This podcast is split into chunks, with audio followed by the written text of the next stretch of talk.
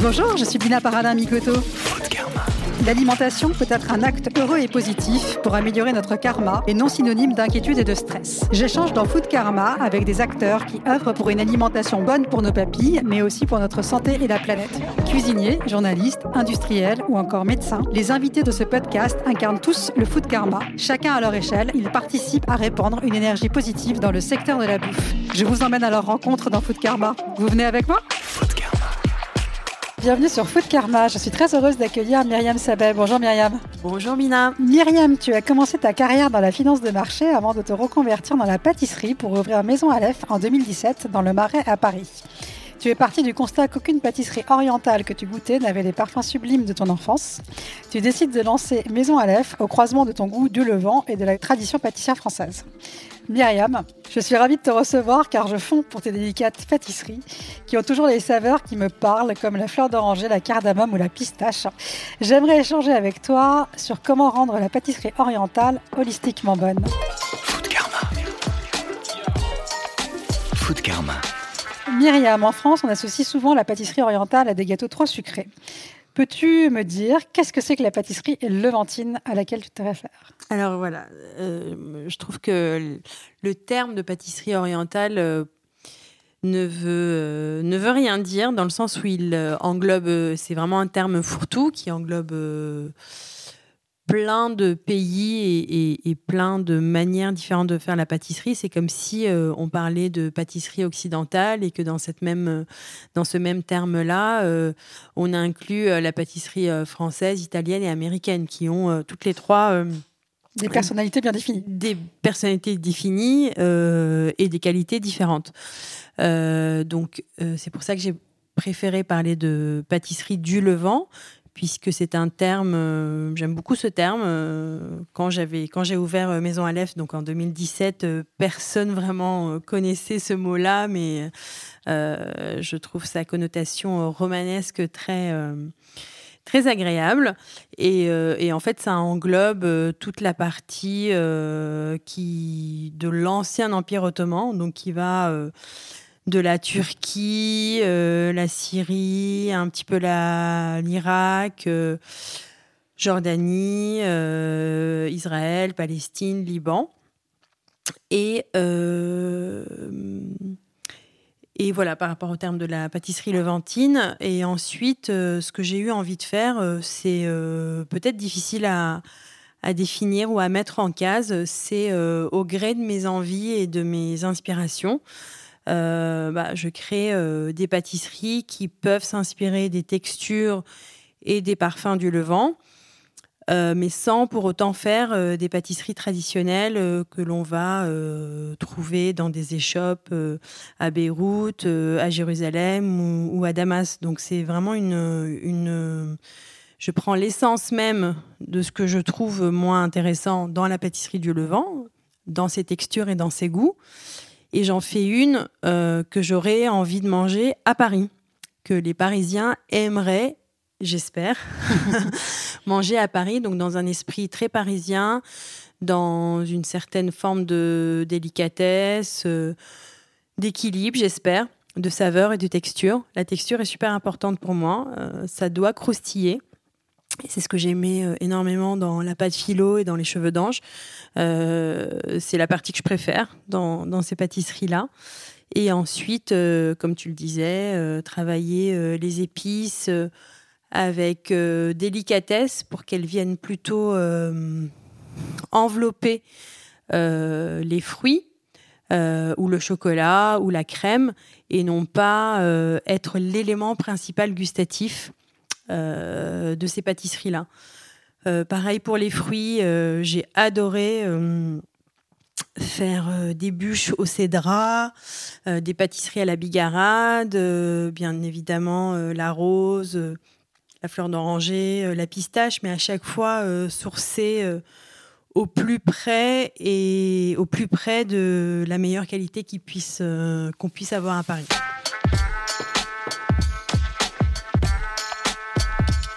Et pourquoi la pâtisserie alors? Quand j'ai changé de vie, euh, enfin quand j'ai changé de métier tout simplement, je savais que j'avais envie de faire un métier créatif, c'est sûr. Euh, la finance de marché euh, m'a euh, m'a épanoui pendant une douzaine d'années.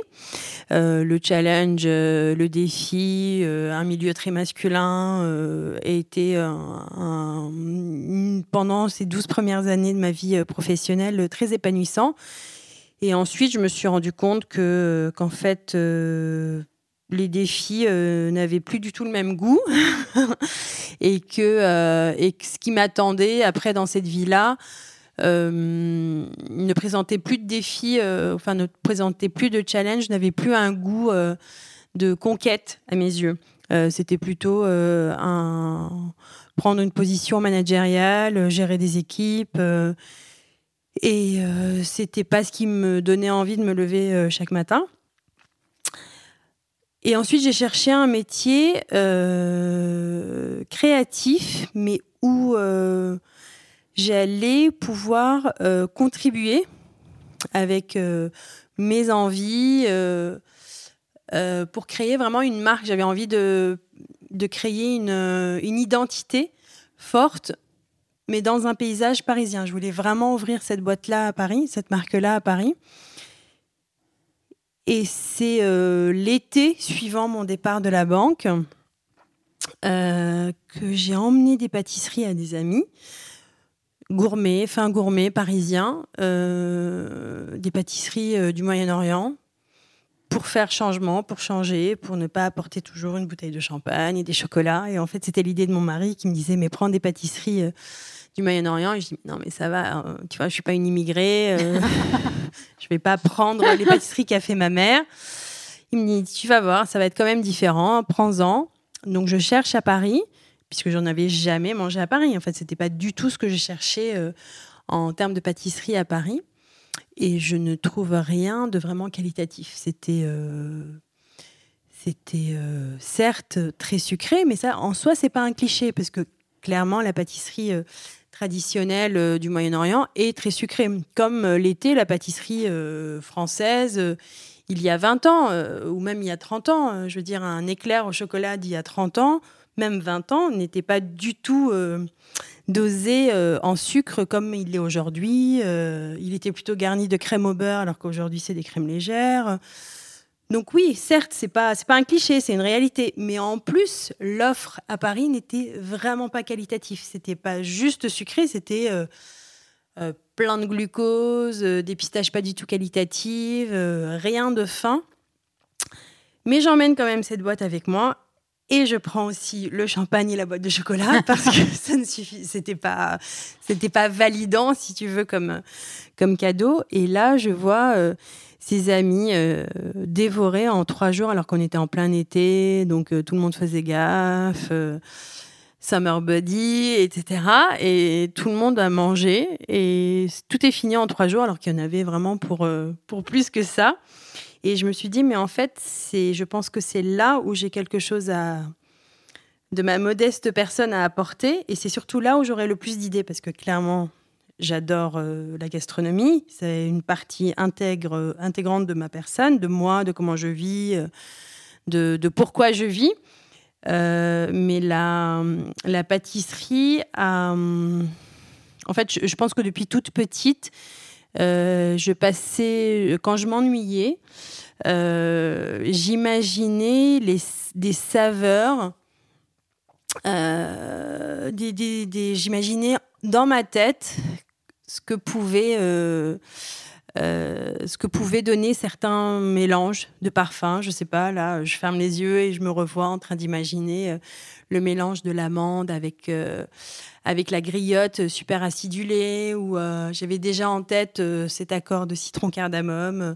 alors que c'était pas quelque chose de, c'était pas une pâtisserie ni traditionnelle, ni même un accord traditionnel. Donc, donc ça a toujours été quelque chose qui m'a qui m'a fasciné et qui euh, m'occupait quand je m'ennuyais. Et euh, voilà. Et donc à partir de ce moment-là, euh, donc en 2013, je me suis dit, en fait, c'est dans ce domaine-là que tu pourras peut-être créer, être en mesure de créer quelque chose de différenciant quelque chose de différent, oui, de différenciant et qui pourrait avoir une justification d'exister à Paris. Et donc j'ai fait un CAP de pâtisserie, enfin directement une fois que j'étais sûre de moi, j'ai contacté toutes les écoles de, pâtisserie euh, à Paris et j'ai pris euh, celle euh, qui était la première sur la liste et qui m'a prise directement. Et voilà. Et donc j'ai fait des stages en pâtisserie, j'ai été chez La Durée, chez Potel et Chabot, chez des petits artisans de quartier pour aussi voir voir comment se, déroulait la vie dans une plus petite structure, mais en même temps en apprenant à la brigade et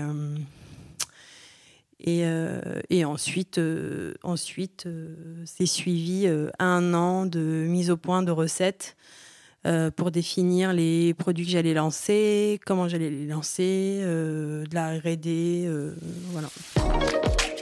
Food Karma, le podcast de celles et ceux qui font de l'alimentation un acte heureux. Food Karma. Ces saveurs de l'enfance que tu, que tu évoques, c'est où? Alors moi je suis née, euh, moi je suis née à Alep. Euh, donc je tiens aussi peut-être à préciser que Maison Aleph, Aleph c'est la première lettre de l'alphabet. C'est la première lettre de l'alphabet de tous les alphabets euh, de la région du Levant.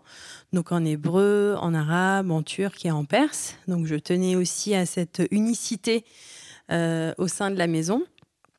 Euh, et, donc, j'ai grandi une partie de ma vie euh, à Alep, mais ensuite, euh, on a bougé un petit peu partout au Moyen-Orient.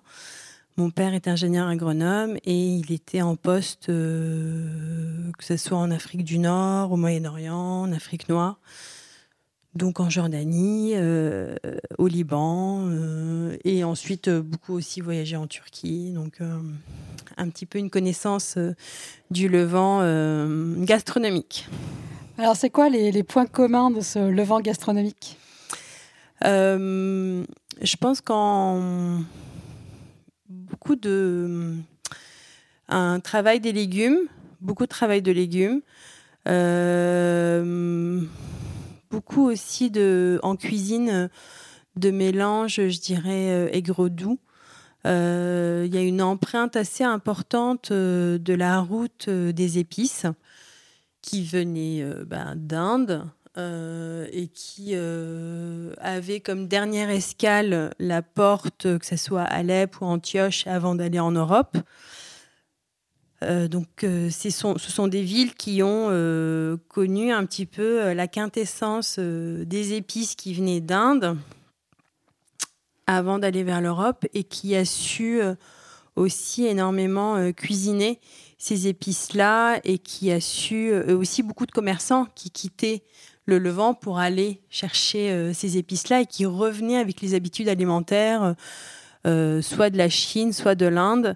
Euh, avec beaucoup de et de la Perse aussi.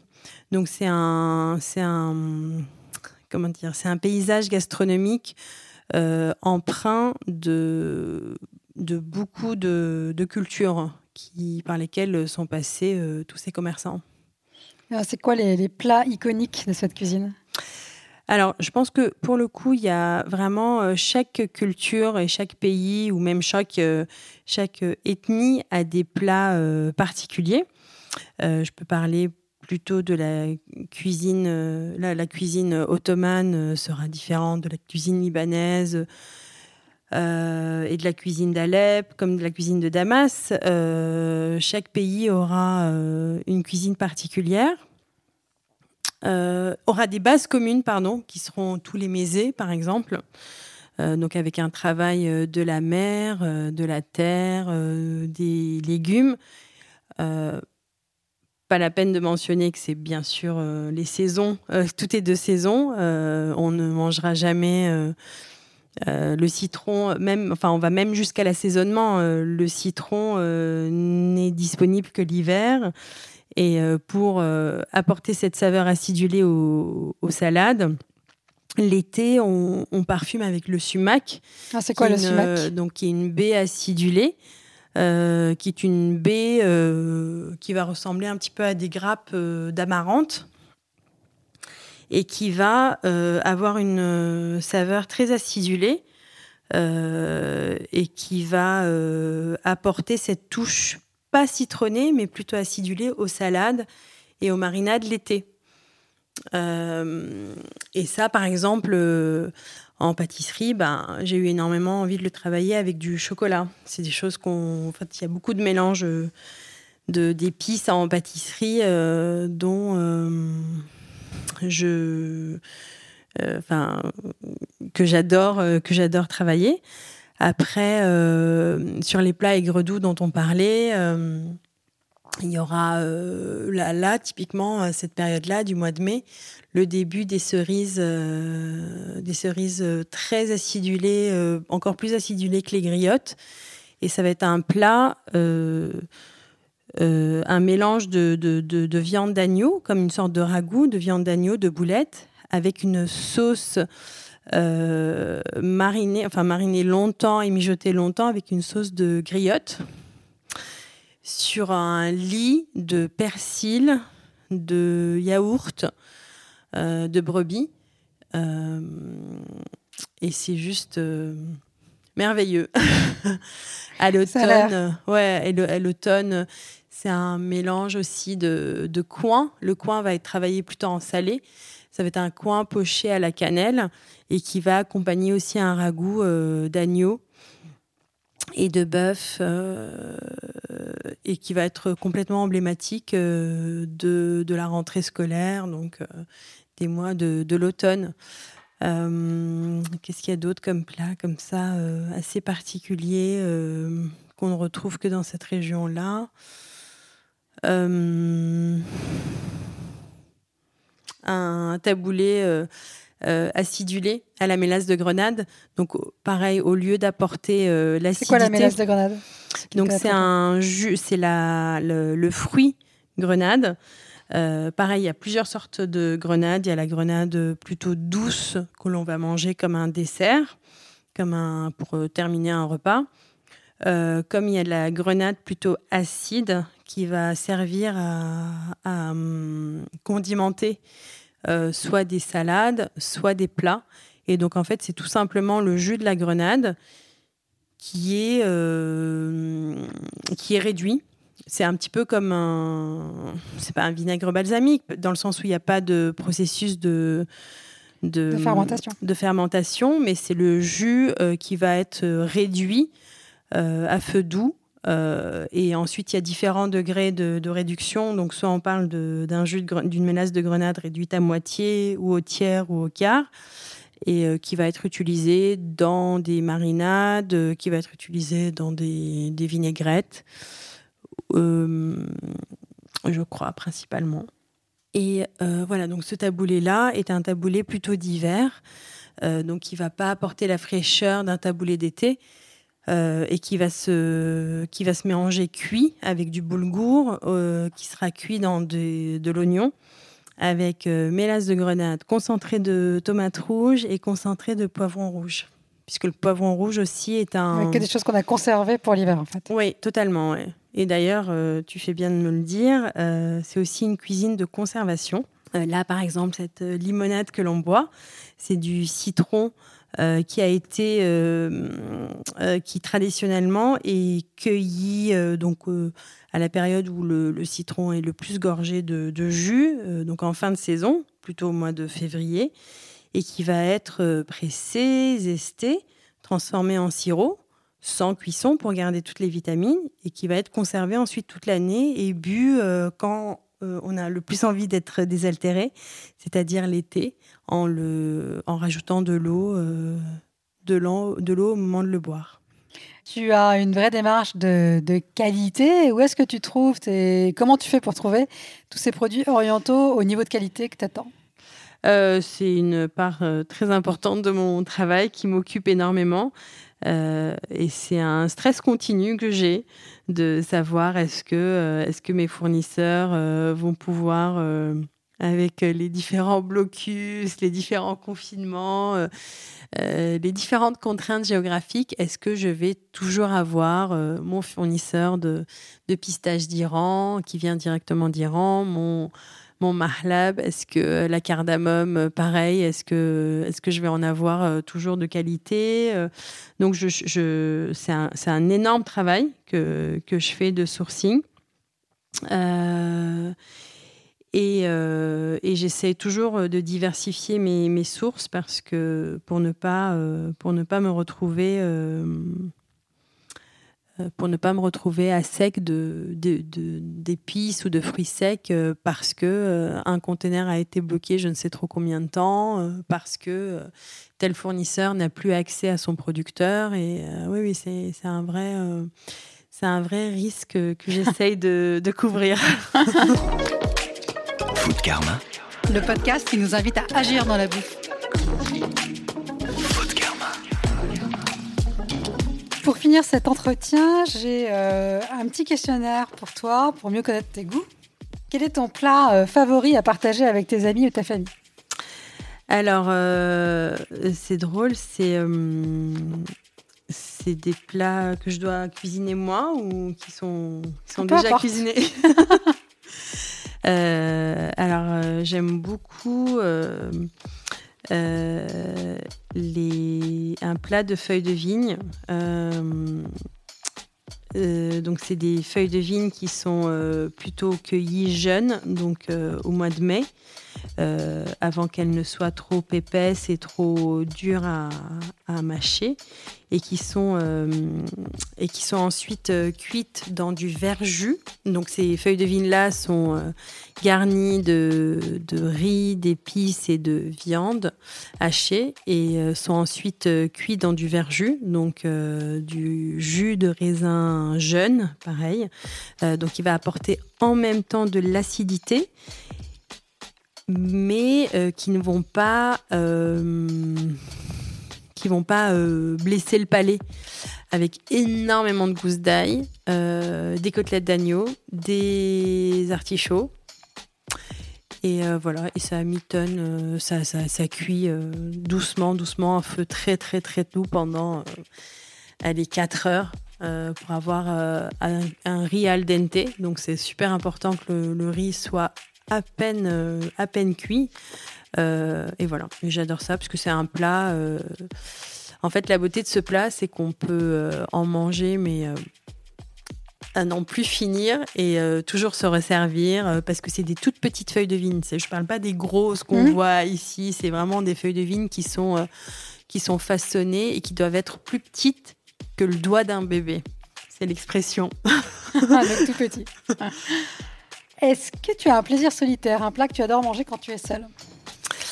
Alors moi j'adore le, c'est pas un plat, euh, c'est une, c'est le, j'adore le halva ou la halva. Euh, je pense que ce sera la, la halva.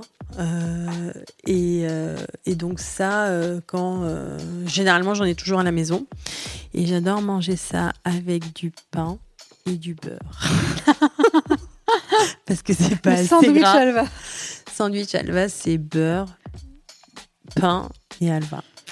Si c'était ton dernier dîner, quel plat aimerais-tu manger hmm, Pourquoi un plat Quel plat euh, Non, je pense que je ferais. Euh, J'y ai pas pensé. Euh. je crois que ce sera déjà clairement pas un, plat solitaire. je me vois plutôt un énorme banquet où il y a plein de monde, une grosse soirée. Il y aura euh, des plats. Euh, je pense qu'il y aura plein de plats.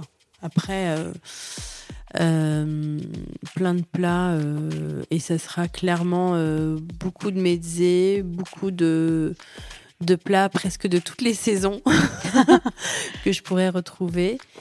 Un tiramisu aussi, je ne sais pas pourquoi, je pense à ça maintenant. Mais non, je ne pense pas que je pourrais choisir un seul plat. Est-ce que tu as un plaisir inavouable, quelque chose que tu aimes bien manger, mais dont tu sais très bien que ce n'est pas considéré comme bon? Oui, du lait concentré sucré. je pense que ça, c'est des souvenirs plutôt de ma mon adolescence en Afrique de l'Ouest. Euh, comme je, te disais, j'y ai habité aussi euh, ado. Euh, dans les plats, dans les plats, dans les voyages de mon, dans les boulots de mon père qui nous a trimballer avec lui et, et ils boivent le thé là-bas. C'est pas du tout le chai, hein, mais c'est un thé super sucré au lait concentré sucré. Et moi, j'aimais bien manger. Mais là, je, je pense que j'en ai plus mangé depuis, depuis une éternité. Quelle est ton épice préférée S'il devait rester une seule épice, c'est-à-dire, euh, voilà, je vais plutôt le faire par, euh, par élimination, euh, je pense que ce serait la cannelle.